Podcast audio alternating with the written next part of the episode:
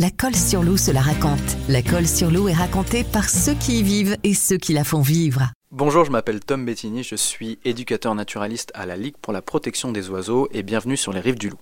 On a une biodiversité qui est assez exceptionnelle, qu'elle soit nocturne ou même diurne, donc qui vit le jour, avec notamment les rapaces nocturnes que vous connaissez bien. Il s'agit tout simplement des hiboux et des chouettes.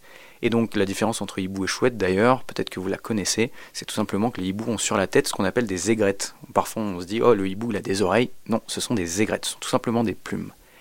À la colle sur loup, donc, on va retrouver euh, tout simplement le petit Duxcops, qui est une toute petite espèce de hibou qui est pas bien grand, qui est plutôt proche du milieu urbain. Nous avons aussi donc la chevêche d'Athéna qui est proche du milieu urbain. Et sinon, dans les falaises qui bordent euh, ce, fleuve, nous avons donc le grand-duc d'Europe qui est le plus grand rapace nocturne du monde, qui peut atteindre jusqu'à 1m70 d'envergure. Et nous avons dans les forêts qui sont juste au-dessus des rives du Loup, la chouette hulotte, voilà, qui vit non loin des pinèdes et des chênaies.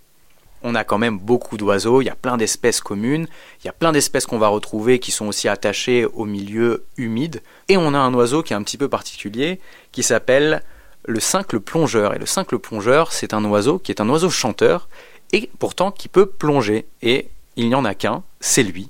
Cet oiseau, il va tout simplement pouvoir marcher sous l'eau, il va nicher même derrière des cascades, et il va se nourrir de larves d'insectes qui vont pondre dans l'eau. Parce que oui, il existe beaucoup d'insectes qui, avant d'être ceux qu'on peut voir voler un petit peu partout, comme notamment les libellules, qui vont avoir une grande partie de leur cycle de vie qui va se passer sous l'eau. On va avoir aussi beaucoup d'espèces de papillons de nuit, ce qu'on appelle les hétérocères, ceux qui vivent le jour sont les rhopalocères. Eux vont servir de source de nourriture à nos amis par exemple les chauves-souris.